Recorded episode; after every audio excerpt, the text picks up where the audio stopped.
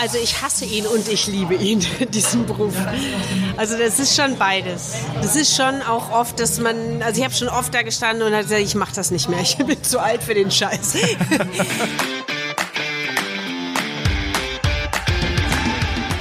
Spitz auf Knopf. Das Interview, wenn das Flutlicht aus ist. Mit Carsten Kulabik. Und damit herzlich willkommen zur elften Ausgabe von Spitz auf Knopf, das Interview, wenn das Flutlicht aus ist. Äh, wobei Flutlicht nicht 100% passt heute. Es geht Nein, nämlich überhaupt ums Rampenlicht. Und äh, da sprechen wir mit einer der bekanntesten Schauspielerinnen Deutschlands, Ann-Kathrin Kramer. Hallo. Hallo. Wir haben uns jetzt im Café Hutmacher getroffen, hier in Wuppertal an der Nordbahntrasse, auf eine leckere Tasse Cappuccino. Und äh, was ist das für ein Tee? Ähm, marokkanische Minze.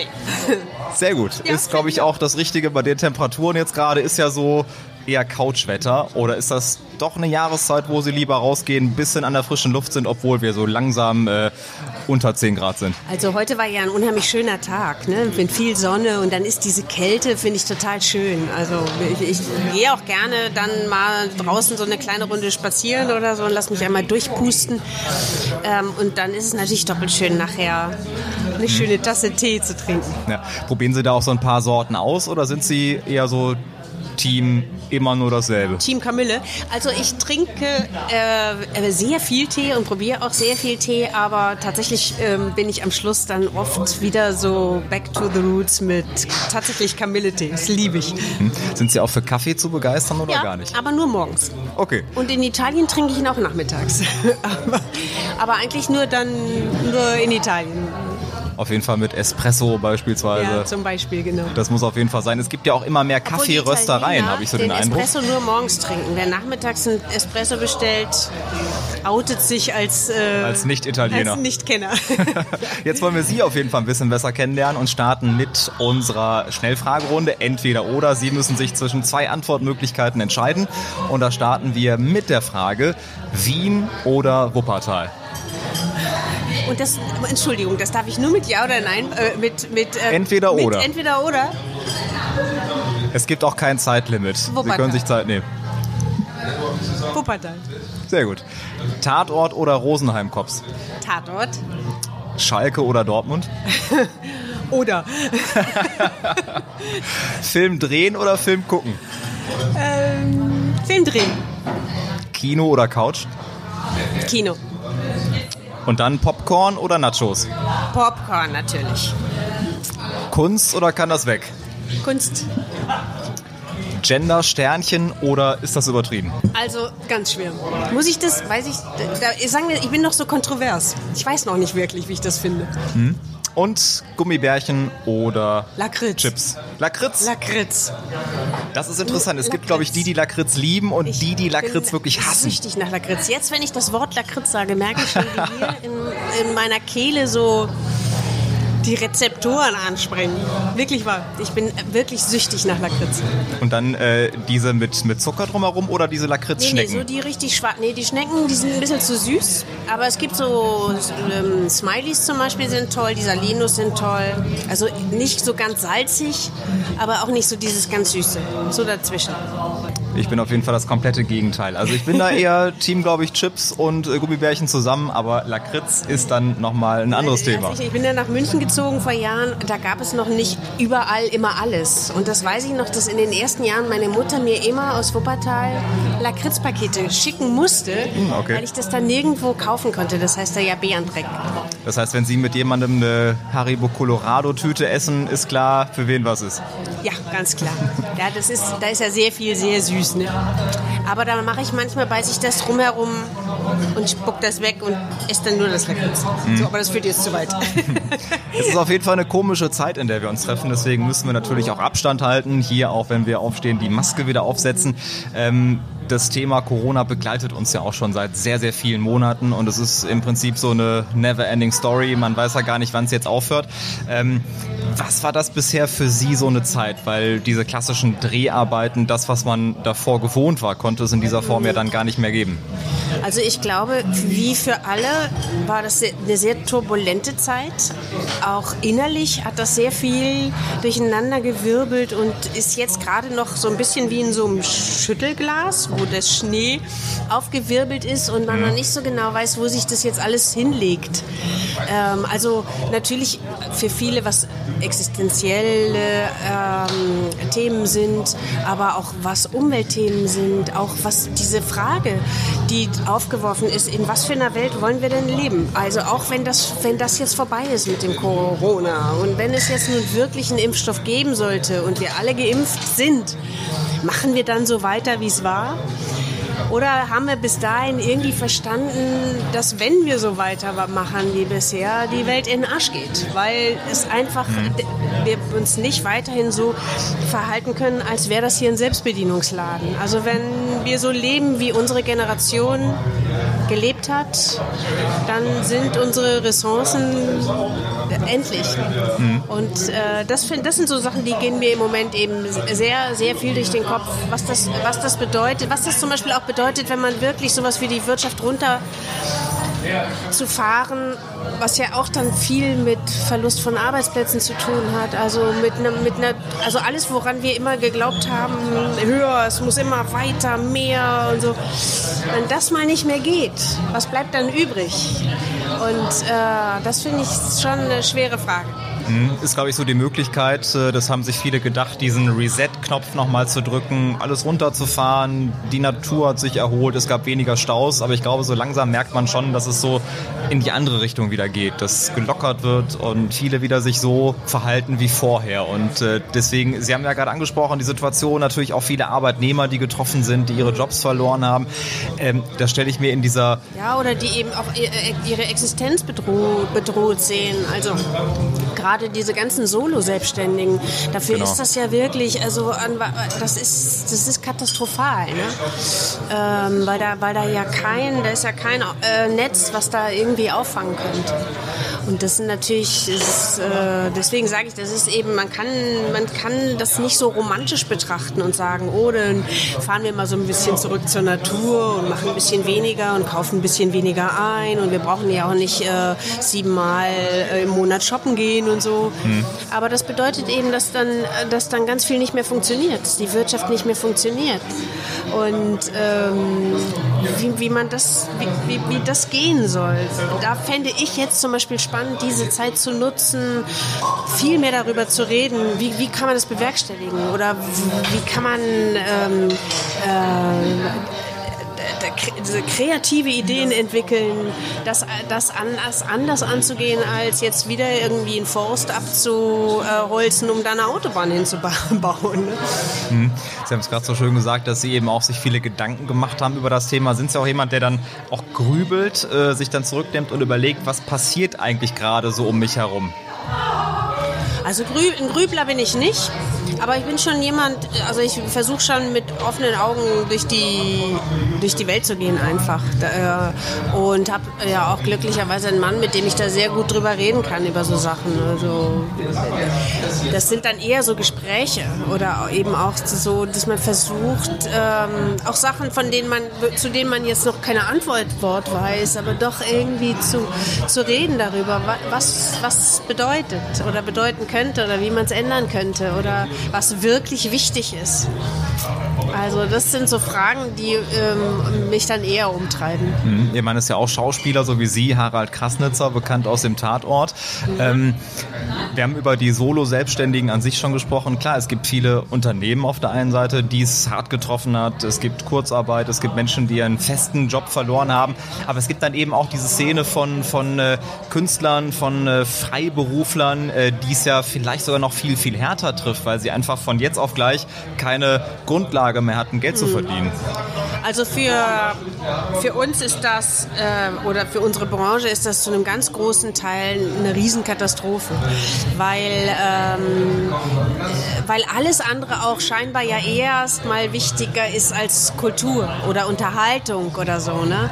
Ähm, und, auch, und auch, das muss man auch ganz klar sagen, die meisten Menschen von unseren Berufen keine Vorstellung haben. Also auch mh, irgendwie dann denken, ähm, die marschieren ja sowieso nur über die roten Teppiche oder da ist sowieso immer genug da oder das ist ja gar keine richtige Arbeit oder also das sind eben wirkliche Knochenjobs zum Teil. Also wer als Solo-Selbstständiger unterwegs ist und als auf Tournee ist durch, durch die Lande und zum Beispiel Comedy macht oder so Stand-up-Sachen, ähm, der kann dann einfach mal zu Hause bleiben und weiß überhaupt nicht, wie es weitergeht. Und damit äh, bricht eben alles zusammen, weil eben auch die Unterstützung, die es ja am Anfang, die es auch immer noch gibt, immer sozusagen in ein Unternehmen gesteckt werden soll. Wir sind aber ja als Künstler oder Schauspieler oder eben Comedians oder was auch immer, wir sind ja unser Unternehmen. Das heißt, unser Körper, unser Geist ist quasi ja unsere Firma. Ne? Also das, aber das ist ein Riesenthema. Das, ähm, und ich glaube, dass ähm, ja, da, da, da gibt es auch noch viel Bedarf, das zu verbessern. Hm. Wir hoffen auf jeden Fall, dass äh, dieser Impfstoff bald gefunden ist, dass äh, diese Zeit irgendwie bald ein Ende findet und dass dann eben die normale Arbeit für alle, aber eben auch vor allem auch für Schauspieler in dieser Form wieder möglich ist. Wir haben gerade so schön auch erzählt, äh, das ist Arbeit, das ist ein Knochenjob. Es sind wahrscheinlich sehr, sehr lange Drehtage, es sind äh, sehr, sehr viele Stunden, die man an so einem Set verbringt. Ist jetzt kein klassischer 9-to-5-Job. Äh, wie viel Arbeit ist das? Was steckt da so dahinter, wenn wir uns jetzt eine klassische Filmproduktion vorstellen? Es gibt jetzt irgendwie ein äh, Fernsehfilm, der produziert wird. Was ist das für eine Arbeit? Was hab, steckt da alles dahinter? Ich habe am Set schon gestanden, da ging es irgendwann mal um 35-Stunden-Woche. Ne? Und da standen wir da und haben uns kaputt gelacht, weil wir gesagt haben, das haben wir an zwei Tagen. ähm, das ist eben auch oft so, dass man äh, plus die Vorbereitung und die Zeit am Set eben, also so ein, so ein Drehtag ist dann von Haustür zu Haustür auch schnell mal 14 Stunden lang. Und, und ähm, also es, es ist so ein bisschen beides. Es ist jetzt auch nicht immer wahnsinnig anstrengend. Es gibt auch Tage, wo man irgendwie denkt, was für ein Geschenk. Da sitzt man dann, weiß ich nicht, an irgendeinem der schönsten Orte dieser Welt und, und ähm, muss auch keinen langen Monolog halten, sondern ist einfach vielleicht nur da oder muss was Schönes spielen, dann ist es auch besonders schön. Also es ist eben sehr unstet, unser Beruf. Das ist mal, aber wenn man dann irgendwie nachts um vier äh, bei Nieselregen und minus, weiß ich nicht, zweieinhalb Grad im Hamburger Hafen steht, hm. in einem Abendkleid, weil das Film, das, das, Drehbuch war eigentlich geschrieben für den Sommer, aber gedreht haben wir es dann doch im Winter. Oh. Und man weiß, man steht jetzt hier die nächsten drei Nächte und friert eigentlich sich zu Tode, dann ist es schon nicht so schön. Ja, das ist vollkommen nachvollziehbar. Ja. Ähm, äh, wie viele Texte müssen Sie da lernen? Ist das so, dass man dann äh, diesen Text nach Hause bekommt und dann das Ganze auswendig lernt oder kann man kurz vor der Szene immer noch mal drauf gucken oder gibt es einen Teleprompter? Wie kann ich mir das vorstellen? nee, man muss den Text schon lernen. Also den äh, Teleprompter, das funktioniert auch nicht, weil der Text ist ja das Wenigste. Der Text ist sozusagen, das muss man lernen hm. und dann muss das in einen einsickern, weil sonst kann man ja nicht spielen. Ja. Denn spielen kann man ja erst, wenn man über die Worte nicht mehr nachdenken muss. Deswegen funktionieren auch Spickzettel oder Teleprompter oder so funktionieren nicht. Hm. Äh, das muss man lernen. Einfach. Jeder hat da seine eigene Methode. Manche lernen vorher alles, manche ähm, werden auch, sind auch total durcheinander, wenn es eine Textänderung gibt. Das ist aber in den letzten Jahren immer häufiger so, dass man morgens dann in der Maske sitzt und dann kommt der Regieassistent und hat bunte Zettel dabei und sagt, so, das sind die Änderungen für heute. Und da kommt Freude auf. Dann, ja, das muss, da muss man einfach, das ist einfach dann so. Das kann man auch, das ist dann so, das muss man sportlich sehen. Mhm. Aber das fällt eben nicht allen gleich leicht. Ja, wie lange brauchen Sie, um in so eine Rolle so richtig einzutauchen und diese Rolle wirklich auch dann zu leben? Also das kommt natürlich drauf, es kommt drauf, total drauf an, was das für eine Rolle ist und auch wie, wie viel Futter die hat. Also ähm, bei manchen muss man sich auch ein bisschen mehr selber noch so dazu basteln an Background, also was das mhm. dann, was man da spielen möchte oder so. Das ist wirklich sehr unterschiedlich. Mhm. Gab es mal eine Rolle, die Sie so gar nicht losgelassen hat, wo Sie auch gemerkt haben, das nehme ich jetzt irgendwie mit nach Hause? Also es gab mal, also das ist schon, kommt immer wieder mal vor. Jetzt so spontan wird mir ein Film einfallen, der, der hieß auf, auf schmalem Grat und da ging es, das ist jetzt schon wirklich lange her, da war Mobbing noch gar nicht so ein Thema. Aber in dem Film haben wir das eben thematisiert. Das war eine Polizistin und da gab es mal irgendwann vor 20, 30 Jahren gab es mal so einen Fall von einer Polizistin, die sich dann umgebracht hat, äh, die eben auf ihrer Dienststelle ganz massiv gemobbt wurde.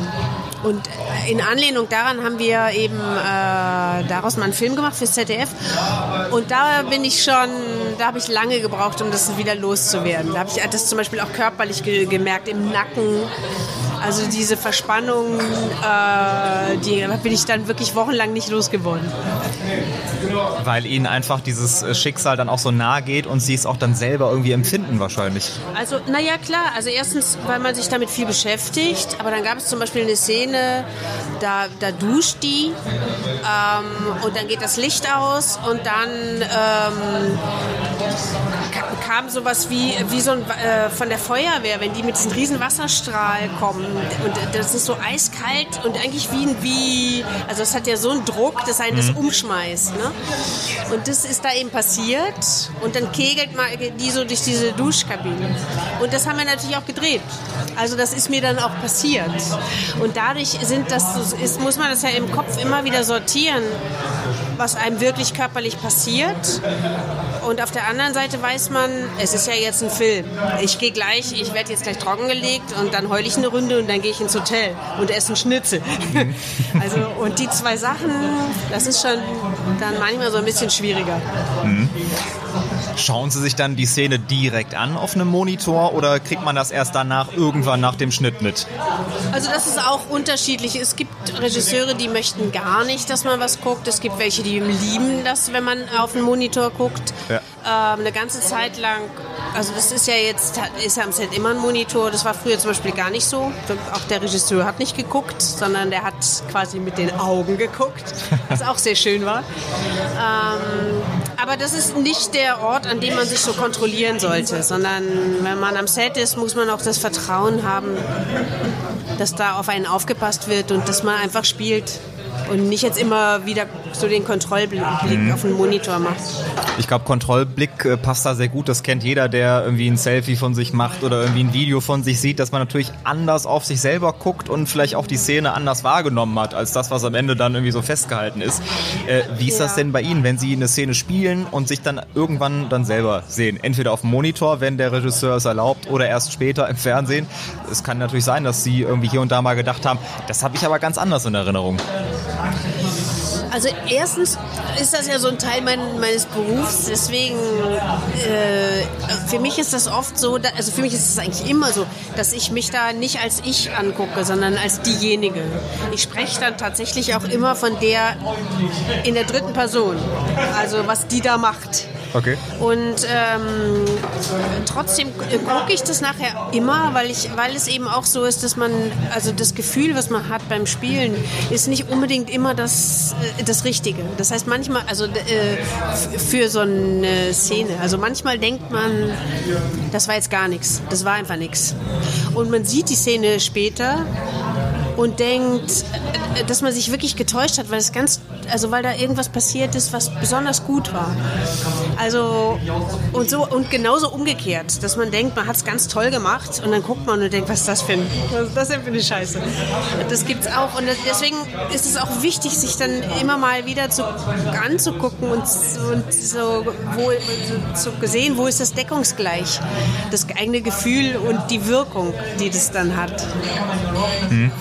Sie haben äh, vor ein paar Jahren mal im Film mit geradem Rücken mitgespielt. Sie haben die Hotelangestellte Hella gespielt. Ähm, ja. Das war auch eine Mobbing-Geschichte. Ne? Ja. Diese, die Frau hat auch auf jeden Fall dann auch so einen quasi einen Übergriff erlitten und hat aber sich das nicht gefallen lassen, für ihr Recht gekämpft. Ist das auch so eine Rolle, wo Sie hingehen und sagen, das finde ich gut, dass ich diesen Menschen auch eine Stimme geben kann, dass sie sich wiederfinden und äh, quasi eben ja diese Stimme dann verleihen können? Also, na, also das ist schon immer schön, wenn man Geschichten erzählen kann, die eine Relevanz haben. Also klar kann man auch auch Filme gucken und das ist auch manchmal sehr nett, äh, äh wenn es einfach nur um äh, kriegen sie sich oder kriegen sie sich nicht oder wann kriegen sie sich geht. Aber natürlich sind so Filme viel schöner zu spielen, wenn es wirklich um was geht. Hm. Sie haben ja gerade gesagt, äh, wenn Sie einen Film von sich selber sehen, dann schauen Sie professionell darauf, wie Sie gespielt haben. Wie ist das denn bei anderen, wenn Sie jetzt äh, normalen Film sich angucken, irgendwie mal abends? Gucken Sie da auch mit dieser Profisicht drauf und denken, das hat der aber komisch gespielt oder da ist vielleicht mal ein Schnittfehler oder so oder können Sie das dann schon so genießen, wenn andere nee, spielen? Also das mache ich eigentlich nicht. Das, äh, also ich gucke, wenn ich dann einen Film gucke, dann will ja. ich auch den Film gucken. Also dann, dann äh, Es gibt ja die nicht. typischen Berufskrankheiten quasi, ne? dass man dann ja, klar, anders also guckt. Gut, manchmal fällt einem irgendwie was auf oder manchmal ja, manchmal fällt einem was auf oder man. Aber, aber dass ich das jetzt so, so sezieren würde, das mache ich nicht. Hm. Was ist Ihr Lieblingsfilm? Überhaupt? Ich habe eine Menge Lieblingsfilme. Also, was habe ich denn kürzlich? Also, äh, Parasite zum Beispiel fand ich ziemlich grandios. Mhm. Und Harold and Maud fand ich ziemlich grandios. Also, also jetzt, was fand ich denn zuletzt noch sehr schön? Judy Garland fand ich auch ganz schön, habe ich mir auch angeguckt. Dann die Aldo Movar-Filme mag ich alle wahnsinnig gerne. Also ich mag sehr viele Filme. Mhm. Und auch äh, so ein Serienjunkie oder sind sie dann doch eher äh, Serien Teamfilm? ich auch. Mhm. Also meistens habe ich nicht so viel Zeit, ne? Ja. Weil das ist schon so, wenn ich dann eine Serie richtig schön finde, so dann ähm, dann muss ich die auch zu Ende gucken. Also, und das ist natürlich dann. Man kennt es. Auch noch eine Folge, noch eine Folge. Genau. genau. Dieses äh, Binge-Watching auf jeden Fall. Ja. Das heißt, haben Sie ein Netflix-Abo? Habe ich ja. Okay, also es ist dann schon so, dass Sie dann hier und da immer reingucken, was ist gerade so aktuell. Ja klar, ja klar. Ist ja auch, also ich meine, ich finde das auch, diese Auswahl finde ich schon irgendwie toll. Also auch, dass man einfach mal auch dann gucken kann, was man lieber nicht guckt. Ne? Das ja, ist ja nicht alles gut.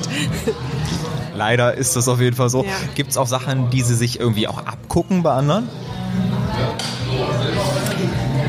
Nee, also, weil dann, äh, also dann, das sind ja so, man würde dann so von außen quasi das holen. Und das ist für mich irgendwie nicht, äh, äh, das ist eben für mich nicht so interessant. Mich interessiert viel eher, äh, die, das, über die Emotionen zu gehen. Also ich weiß auch oft gar nicht genau, wie der Satz gleich klingen wird, wenn ich ihn sage, weil er eben aus der Tiefe kommt und nicht aus dem Kopf.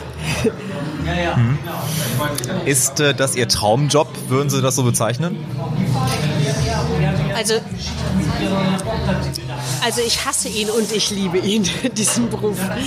Also das ist schon beides. Das ist schon auch oft, dass man, also ich habe schon oft da gestanden und gesagt, ich mache das nicht mehr, ich bin zu alt für den Scheiß. Aber ähm, es, genauso oft stehe ich da und denke, es ist das, der schönste Beruf auf der Welt. Hm. Also, also eine richtige Hassliebe. immer wieder tun, ja. Hm. Wissen Sie noch, wann Sie zum ersten Mal sich überlegt haben, das möchte ich gern mal beruflich machen? Wann es bei Ihnen so. Klick gemacht hat? Das war, war ich ein Kind. Das ist, das ist, da war ich ein Kind. Das ist ganz lange her. Habe ich auch erstmal nicht gesagt, aber war mir, war mir sonnenklar, dass ich das machen will. Hm.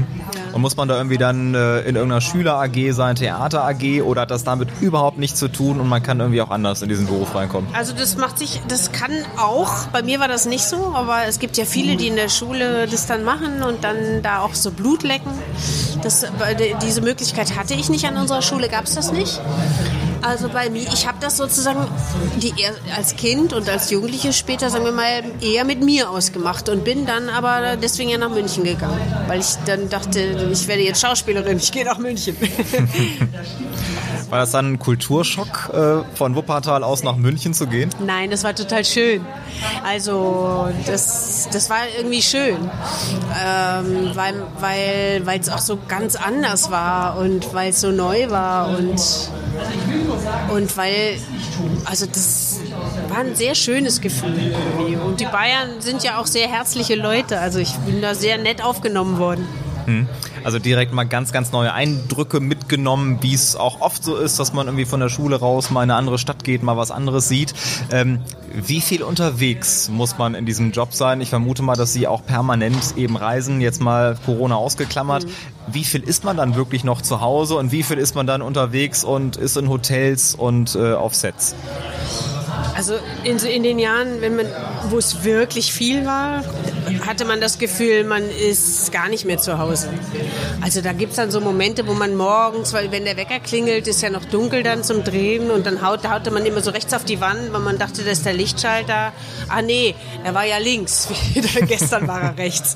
Also so Sachen gibt es dann, dass man dann plötzlich irgendwie in so einem Hotelzimmer überhaupt nicht mehr weiß. Und dann fängt es auch an, für ein bisschen schrecklich zu werden, wenn man dann so dann fängt man auch an, so komische Schrullen zu entwickeln, so dass man plötzlich sein Kissen mitnehmen möchte. Oder ich habe zum Beispiel immer Tücher dabei, um meine, um die Hotelkunst abzuhängen, weil die immer so schrecklich hässlich ist. Also okay. dass man dann immer irgendwie überall so seine Tücher drüber hängt, damit man irgendwie so eine Illusion von zu Hause hat oder eben auch von also von, dass man noch, noch irgendwie autark ist. Hotelkunst abhängen. Ähm, das heißt, Sie haben mal überlegt, vielleicht Ihre eigene Kunst auch mitzunehmen, ein Stück von zu Hause aus mitzunehmen? Nein, also ich, ich habe immer Fotos dabei, mhm. die hänge ich auch in jedem Hotelzimmer dann hin. Aber nee, nee, ich habe nur Tücher drüber gehängt, weil manche Bilder sind wirklich schrecklich. Welche zum Beispiel? Ja. Nein, manche Bilder in Hotels. Genau. Gibt es da irgendwas, was Ihnen in Erinnerung geblieben ist, wo Sie gedacht haben, um Gottes Willen? oder so? Okay. So, also da gab es wirklich, das stand da tatsächlich drunter. Wahnsinn. Da, da, da habe ich, hab ich auch damals ein Bild von gemacht, weil gut, da war das noch nicht so, so wie jetzt, dass man das sozusagen gleich der, der Biebston kommt, sondern ja. damals schien, also ich fand es damals eben genauso schrecklich, wie ich es jetzt schrecklich find, finde. Ja. Und da hing so ein Bild eben, das möchte ich mir jetzt hier nicht den ganzen Tag angucken müssen. Ja. Ich glaube, das Alltag Alltagsrassismus ja. immer ein Thema ist, immer noch ein Thema ist. Da gibt es beispielsweise auch ein sehr, sehr spannendes Buch von Alice Hastas, die ja. auch äh, eben genau diese Themen anspricht. Es kommt so oft vor, dass äh, Menschen eben sich vielleicht verhalten, bestimmte Begriffe benutzen, was ihnen selber gar nicht klar ist, wo sie auch sagen, ist ja gar nicht böse gemeint. Nein, aber in dem Moment, wo man was Bestimmtes das, sagt, ist genau. es trotzdem Rassismus. Das ist Alltagsrassismus und deswegen habe ich das jetzt auch nur gesagt, weil es nämlich sogar auch noch so darunter stand. Also als Titel, als, mhm. als äh, Bildtitel. Und da dachte ich, da habe ich auch überlegt, geht man jetzt mal runter und fragt, wie sie das meinen. Aber da ich eben immer meine Tücher dabei habe, habe ich es einfach dann verhüllt. Ne? Ja. Über Kunst werden wir gleich noch einmal sprechen. Ich wollte noch einmal beim ähm, Set bleiben, wie es ja. dann vor Ort ist, wenn so ein Film gedreht wird. Ähm, ich glaube, da stellen sich auch viele so vor, dass es da irgendwie so extra Wünsche gibt, dass der eine Schauspieler sagt, ich hätte gerne den äh, Kaffee nur bei 50 Grad, ich hätte gern das und das. Ist das tatsächlich so oder ist das auch wieder nur so ein Bild, was viele vor Augen nein, haben? Nein, nein, nein, so ist das nicht. Also vielleicht ist das bei Tom Cruise so, ähm, aber so, so ist es nicht, sondern wir sind, auch, auch wir Schauspieler sind am Set ein Teil des Teams. Und so verhalten wir uns auch und so, so möchten wir das auch. Also, und vielleicht so in 100 Jahren trifft man dann auch mal auf eine Pfeife, die irgendwie noch nicht verstanden hat, wie der Beruf geht und die dann irgendwie sowas möchte. Aber das ist wirklich die absolute Ausnahme. Also in der Regel ähm, äh, sitzt man mit allen. Ähm, also ich habe auch oft die so, ich habe mal eine kleine Fotoreihe ge äh, gemacht, die hieß äh, Film ist Glamour. Also wenn man dann in diesen merkwürdigen langen Wollunterhosen irgendwo in der Walachei bis hier in der Matsche und, ähm, und es gibt kein richtiges Mittagessen, weil es leider nicht dahin geliefert und man sitzt dann da mit irgendwas Schrecklichem zu essen auf den Knien und so hm. und denkt sich so, so stellt sich niemand diesen Beruf vor. Wenn ihr wüsstet, genau. Wenn ihr wüsstet. Ja. Was ich auch äh, spannend finde, das hat Ingo Nomsen hier in diesem Podcast gesagt, je kürzer der Karriereweg, umso länger ist die Frühstücksbestellung, umso ausgefallener Stimmt. ist die Frühstücksbestellung. Stimmt. Gehen Sie mit... Das, äh, das, äh, äh, das habe ich auch, äh, ich glaube, das hat er mir auch schon mal gesagt. Weil ich bin, ich bin ja öfter mal bei, bei Volle Kanne und ich sage immer, ich nehme es, wie es kommt. Und da hat er das auch schon mal gesagt. Ja, es ist wirklich so. Wahrscheinlich ist es so, ja. Mhm. Und da kann man erkennen, dass jemand eben am Anfang steht und äh, vielleicht sich das so vorstellt, dass man das so machen muss. Oder sind wahrscheinlich auch welche dabei, Sie haben gesagt, so Pfeifen, die dann... Also es, gibt, es gibt viele, die am Anfang sind und die gar nicht so sind. Also hm. es gibt ganz viele, die ganz toll sind und anfangen äh, und, und da reinstarten und ihre Arbeit toll machen und ganz... Ich glaube, das ist einfach eine Charakterfrage, ne? Höchstwahrscheinlich. Ja. Sie haben ja in so vielen Filmen schon mitgespielt. Gibt es noch irgendeine Rolle oder irgendwie ein Thema, wo Sie sich überlegen, überlegen, das würde ich gerne nochmal spielen, das würde ich gerne nochmal verkörpern oder das Thema, das habe ich bisher noch gar nicht behandelt? Also das ist immer so ein bisschen eine schwierige Frage, aber was ich schon merke, ist jetzt, ich erreiche ja jetzt ein gewisses Alter und, und äh, bin irgendwie in so einem Zwischenalter, weil ich ja jetzt, ich bin ja noch nicht eine richtige Omi und um Gottes Willen, natürlich nicht. Nicht mehr die jugendliche Liebhaberin, also irgendwie so was dazwischen und muss schon sagen, dass ich mich wirklich darauf freue, auf das, was dann als, also weil das, weil das natürlich einfach naturgemäß ein Fachwechsel ist, den ich vornehme, weil ich bin jetzt über 50 und dann kommen einfach andere Geschichten. Ich kann aber sagen, man sieht es nicht. Wir sind ein Podcast, wir hören uns nur, aber man sieht es auf jeden Fall. auf gar ja keinen auch, Fall. Wir sitzen ja auch im Halbpunkt. Nein, es ist eher, eher, also ich meine, ja, ich alter irgendwie, das ist ganz okay. Aber ehrlich gesagt freue ich mich auch dann darauf, wenn man es dann endlich sieht, weil das bedeutet, dass ich dann auch diese Rollen spielen kann, für die ich jetzt noch zu jung bin oder zu jung aussehe. Ja, gar nicht zu jung bin, aber vielleicht äh, noch nicht so aussehe. Und auf die freue ich mich schon. Wenn Sie eine ältere Frau spielen würden irgendwann, was, was könnte das für ein Thema sein? Für ein Thema? Das kann ich Ihnen so nicht sagen. Das kann ich Ihnen so nicht sagen. Ich habe da spontan Honig im Kopf oder so, aber das ist auf so, jeden Fall noch ja ganz, ganz weit entfernt. Das ist aber dann, das ist ja dann das nächste Fach, der, der nächste Fachwechsel, das wäre ja dann weil wie alt war, war die, die Hallervorden jetzt, als er das gemacht hat? 75? Ja, ich glaube sogar noch älter, genau. Das dauert noch ein bisschen. ist das eigentlich dann noch schwieriger oder sogar einfacher, wenn man dann beispielsweise einen Demenzkranken spielt, also sich komplett verändert, wenn man jetzt auf der einen Seite gibt es ja Rollen, wo man ein starker Charakter ist, wenn man quasi auch normal reden kann. Ist das einfacher oder ist äh, das andere einfacher, wenn man vielleicht äh, eine bestimmte Figur spielt, äh, ein bestimmtes äh, Gebiet behandelt, was man im Alltäglichen gar nicht äh, hat? Das ist schwer zu sagen. Ich denke, das hat vor allen Dingen was damit zu tun, wie gut die Rolle geschrieben ist.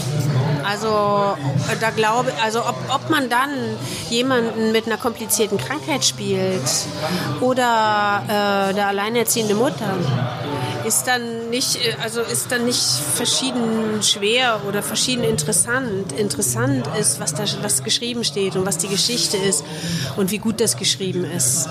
Mhm. Sie werden ja auch Menschen haben, die Sie auch beraten, die sagen, die Rolle könnte zu dir passen, mach das lieber nicht. Äh, Gab es schon Filme oder Anfragen, wo Sie gedacht haben, nee, nee, da bin ich raus, das möchte ich nicht machen oder haben das Drehbuch gelesen und sich dann gedacht, nee, nee, ist äh, vielleicht nett geschrieben, aber ohne mich. Ja, das gab es schon auch, dass ich Sachen dann nicht, nicht gemacht habe. Ich habe auch manchmal Sachen gemacht, äh, die sind dann nicht so doll geworden. Also man weiß das vorher einfach nicht. Manchmal aber dadurch werden die guten Sachen noch besser. Ja, klar. Ja, klar. Das stimmt. Ja. Also gab es äh, Situationen oder irgendwie ein Drehbuch, wo Sie gedacht haben, nee, nee, also das, das will ich nicht, nicht. machen? Hm? Gab's, ja. Das war dann immer lustig, wenn ich das dann später mit anderen Kollegen ah. gesehen habe. Da habe ich dann manchmal geguckt und dann habe ich eigentlich meistens gedacht, hast du richtig entschieden. das auch eine, nicht gemacht hast. Auch eine gute Einschätzung dann auf jeden Fall. Ähm, wir hatten vorhin das Thema Kunst schon mal behandelt. Sie sind ja nicht nur Schauspielerin, sind ja auch sehr kunstaffin, haben jetzt beispielsweise für Dreisat eben auch eine Doku gemacht, äh, wo es um das von der Museum ging. Was spielt äh, Kunst äh, für eine Rolle in Ihrem Leben? Warum sind Sie auch so kunstbegeistert? Also ich, ich, ich, mein, ich glaube, für mich ist Kunst, also Sie meinen ja jetzt die bildende Kunst, die Malerei. Genau, so Gemälde an der Wand. Ja. Genau. Man merkt, ich bin ein Laie auf dem Gebiet, aber Sie können mir vieles erklären. nee, weil für mich ist, ist das ähm, eben genau wie, wie Musik oder Schauspiel oder Tanz, ist Kunst eben eine Ausdrucksform von, eine, eine, eine menschliche Ausdrucksform von Gefühl, von also eben eine Form der Darstellung. Und für mich ist das so ein bisschen übergreifend. Also so wie ich jetzt zum Beispiel manchmal ins Museum gegangen bin, wenn ich zum Beispiel eine Rolle nicht zu fassen gekriegt habe und da quasi Bilder angeguckt habe aus der Zeit zum Beispiel, in der die gelebt haben soll oder so. Also das als Hilfsmittel dann genommen habe, um eine Rolle zu füttern für mich. Äh, so wie man eben auch sich einen Soundtrack macht zu, zu zum Beispiel einer Rolle, wo man sagt, das würde die hören. Ähm, sind so diese Kunstformen eben für mich, das gehört alles irgendwie in einen Topf. Ähm, und, und auch, ich bin auch gar kein besonderer Kenner von Malerei, aber ich bin, aber ich, ich bin ein Genießer von Malerei.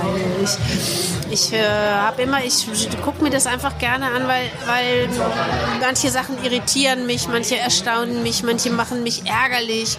Also ich, es, es gibt auf jeden Fall irgendeine äh, emotionale Reaktion, mhm.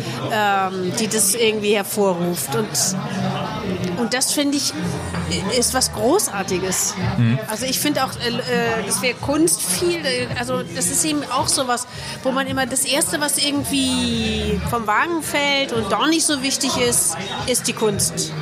Und, und ich glaube, dass wir alle ohne, ohne das äh, zu Robotern werden, zu arbeitenden Robot Robotern. Und dass das sehr wohl sehr wichtig und sehr systemrelevant ist. Mhm. Das wäre auf jeden Fall schrecklich, wenn es dann so kommen würde mit äh, den Robotern.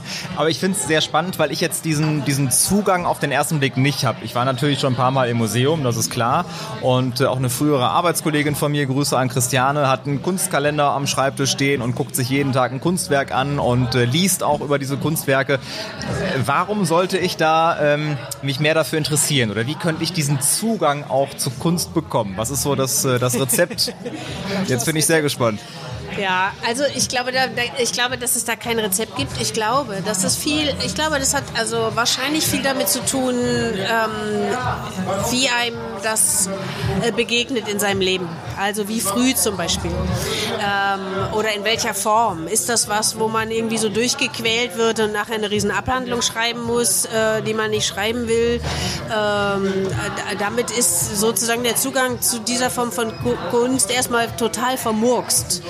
Ähm, oder macht man das in der Form, dass man da irgendwie 30 Kinder mit ins Museum nimmt und ein paar Farben und ein paar Blöcke und sagt, so, ihr malt jetzt mal hier, worauf ihr Bock habt. Oder sucht euch mal ein Bild ähm, und malt dazu was oder so. Und schon ist das ein ganz anderer ähm, Angang. Und schon wird dieses Kind in, in seinem Leben, immer wenn es an einem Museum vorbeigeht, das irgendwie koppeln mit was Positivem. Also etwas eben auch, was die eigene Kreativität an, angeregt hat in irgendeiner Form. Da rede ich gar nicht davon, dass man dann großer Künstler sein muss, sondern nur diese Lust zu entwickeln. Und sich ein bisschen einfach damit äh, zu beschäftigen, zu befassen. Denn es gibt natürlich auch im Kindesalter die Talente, die auch gut zeichnen können. Und bei manchen ist das eben, ist ein Mensch dann einfach so eine Strichfigur. Das ist, glaube ich, auch ganz normal. Bei mir stand irgendwann ja. im Zeugnis, Carsten kann gut mit Wasserfarben umgehen, aber das ist bis heute eine Lüge. Muss ich auf jeden Fall festhalten. Ähm, und muss dazu sagen, es gibt ja viele, die irgendwie ein Ikea-Bild an der Wand haben. Klassiker, Schwarz-Weiß-Bild aus London mit einem äh, roten Bus. Das ist ja noch keine Kunst an der Wand, ne? Nee, das ist dann, nein, ah, ja gut, das, ich meine, das, nee, das ist natürlich eine Geschmacksfrage, was man sich an die Wand hängt und, äh, und was man da im, was man da gerne, also ob das eher dekorativ ist oder, oder etwas, womit man eine Verbindung wirklich hat. Sie sind nicht nur künstlerisch begabt, auch ähm, generell ein kreativer Kopf und auch Autorin. Sie haben zwei Kinderbücher geschrieben mit dem Titel Mathilda. Einmal 2005, einmal 2014 kamen die beiden Bücher raus.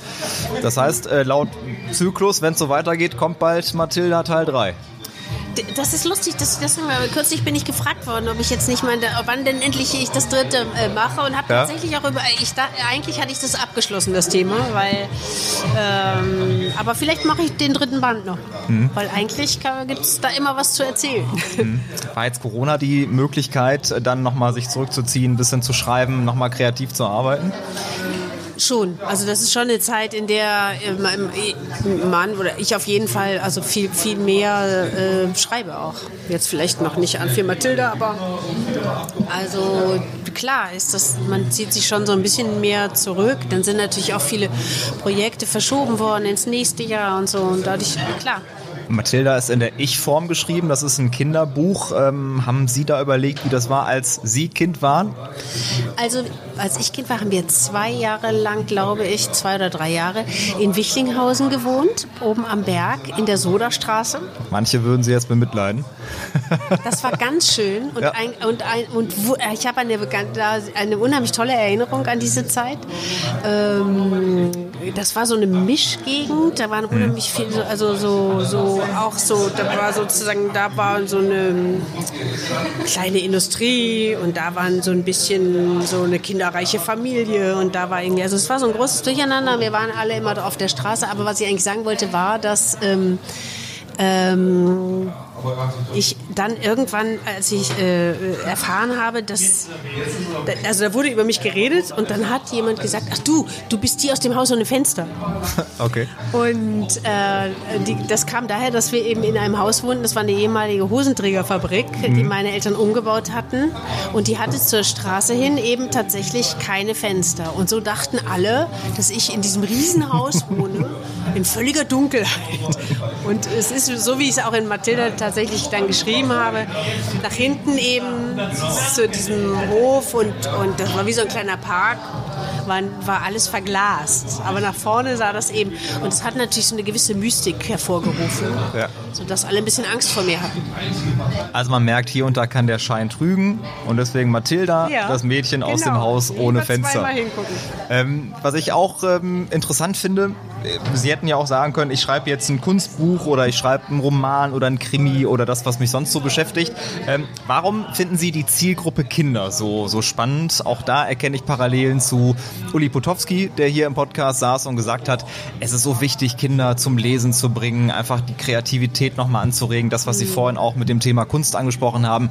Ist das so, dass Sie sich denken, Kinder muss man auf jeden Fall zum Lesen bringen und äh, sie irgendwie dann triggern. Also ich finde das toll, wenn, wenn Kinder lesen und natürlich finde ich das auch total wichtig, das, das zu versuchen, das zu forcieren und so. Aber das war gar nicht der Grund. Der Grund ist, dass ich Kinder einfach ganz toll finde. Also ich finde, ich bin ich bin ein Riesenfan von Kindern und ich höre denen wahnsinnig gerne zu und finde, dass die sehr klug sind und großartige Sachen machen. Und was ich vor allen Dingen so irrsinnig finde, wenn ich mit Kindern zu tun habe, ist diese, diese totale Lust so aufs, aufs Leben und diese Gutartigkeit und so dieses ähm, so starten wollen in was. Und, ähm, und dann merkt man so, wenn die dann älter werden oder wenn eben Sachen passieren, wie so, mh, wie das Leben so eben so reinhaut in Kinder und, und dann äh, das immer weiter weg, also abbröckelt, dieser, die, dieses Gefühl, mit dem die gestartet sind. Und ich denke, es wäre so schön, wenn man, wenn man da mehr drauf achten würde. Wenn man, also ich bin auch felsenfest davon überzeugt, dass unsere Welt eine bessere wäre, wenn man au- aufhören würde, da so gedankenlos reinzuschlagen, eigentlich, muss man ja sagen. Auch emotional, wie Kinder, wie, wie, wie die ge- gegängelt werden und, und, und eng gemacht werden und die, denen die Lust genommen wird und die Kreativität genommen wird und so. Das das finde ich, ist ein total schwieriges Thema. Erziehung, dafür ist ja das Wort schon so schrecklich. Also, und da würde ich mir viel mehr wünschen, gar nicht so sehr, dass äh, Kinder jetzt mehr lesen, das ist eh klar, aber dass Erwachsene auf Kinder anders gucken, viel sorgfältiger sind, viel aufmerksamer sind. So. Und auch so die Wünsche, Interessen irgendwie dann ernst nehmen, auch vieles anders wahrnehmen und achten. Mhm. Zuhören. Also weil, weil das, das habe ich ja in Mathilda ganz oft, dass die irgendwelche Sachen macht, Mhm. äh, für die sie riesen Ärger kriegt oder die man, wo man als Erwachsener denkt, mein Gott, was ist das, was machst du da? Ne? Ja. Und, äh, und, ähm, und versucht habe zu erklären, dass es einen guten Grund gibt dafür. Dass, das, dass die sich ganz viel gedacht hat, als sie das gemacht hat, als sie ihre Schuhe schwarz lackiert hat. Die hat sich da ganz viel dabei gedacht. Und das war nicht, oh, sie macht jetzt den Boden schmutzig, sondern ganz andere Sachen. Und da- das fände ich eben schön, wenn wir da besser hinhören. Auf jeden Fall ein sehr, sehr guter Wunsch und äh, hoffentlich findet der auch Anklang und viele, viele Menschen beschäftigen sich auch eben äh, mit diesem Thema und äh, ja, gehen einfach mehr auf Kinder ein. Ich glaube, das äh, kann man auf jeden Fall schon so, schon so Wir sagen. tun immer so, als würden wir denen beibringen, wie es geht. Ne? Und ich glaube, ganz oft ist es andersrum. Also Und ich glaube, Kinder kriegen viel, viel mehr mit, auch Ja. als man denkt. Alles. Also, und die kriegen auch mit, dass wir ihnen laufend was vormachen. Dass wir irgendwas predigen, was wir selber überhaupt nicht so handhaben. Und deswegen, ich finde es ein ganz spannendes Thema und deswegen sind Kinderbücher oder Kinder, das ist für mich, sie merken schon, ich springe an auf das Thema. Ja, sehr gut.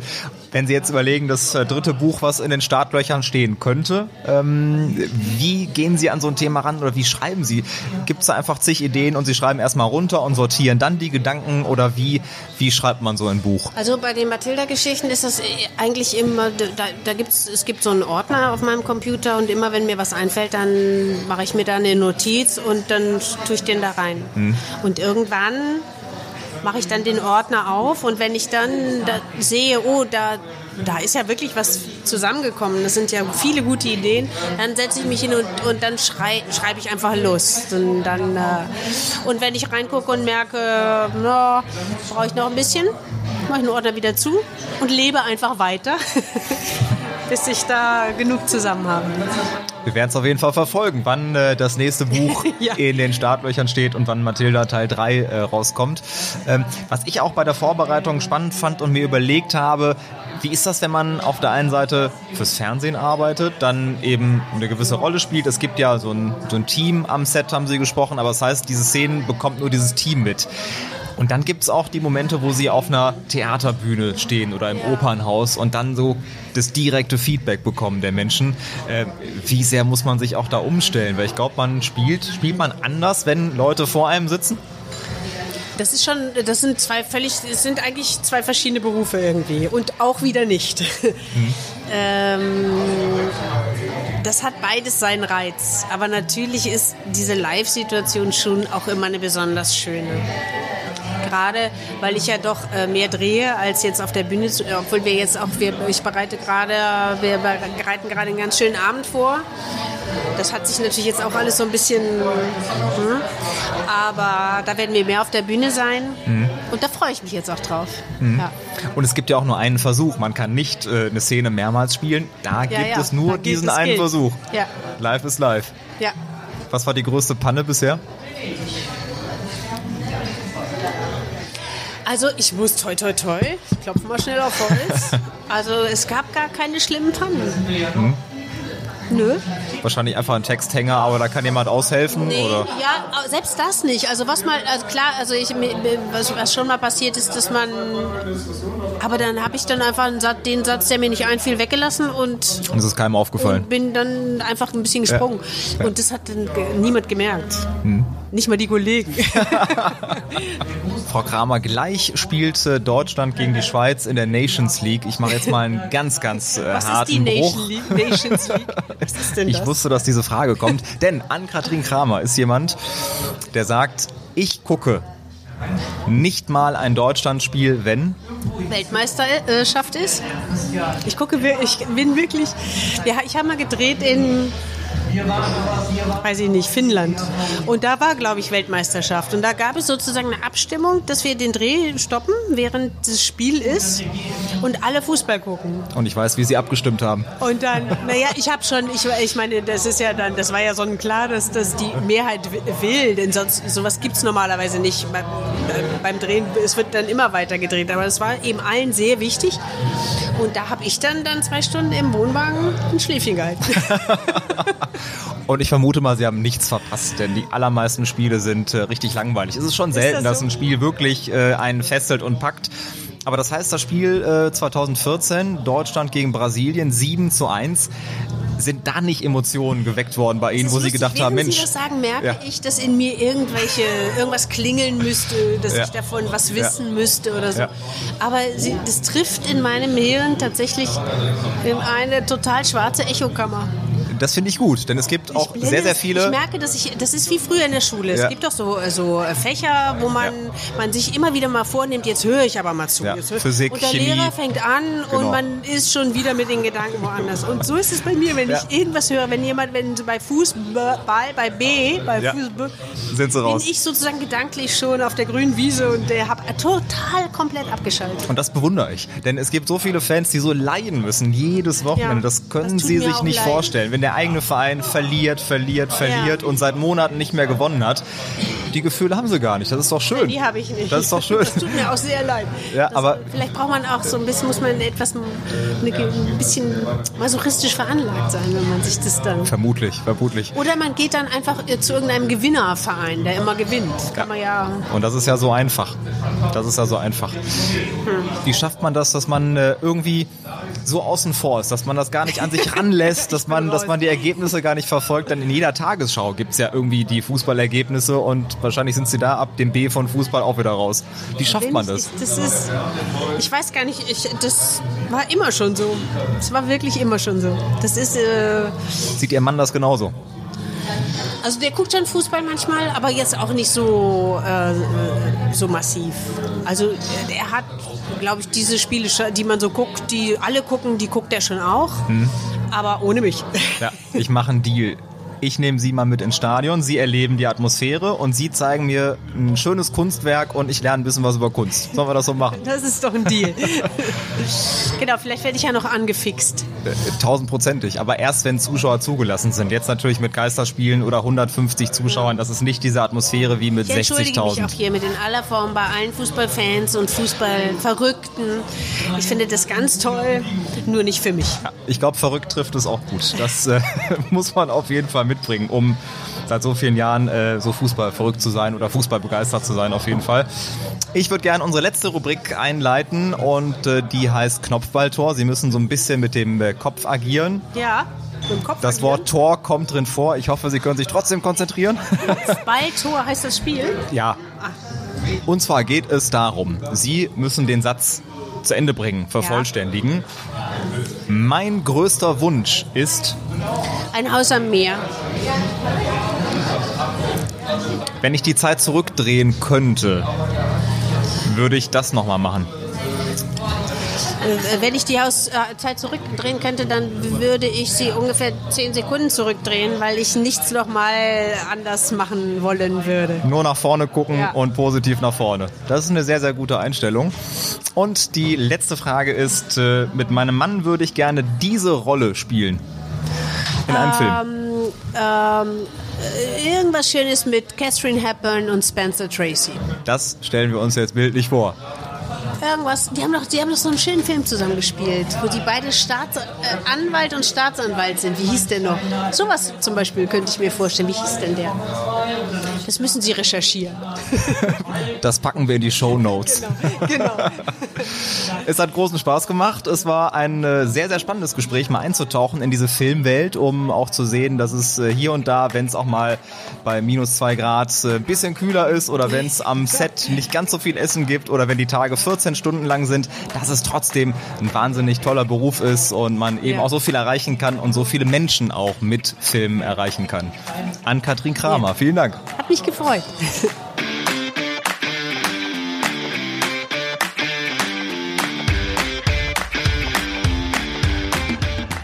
Das war Spitz auf Knopf.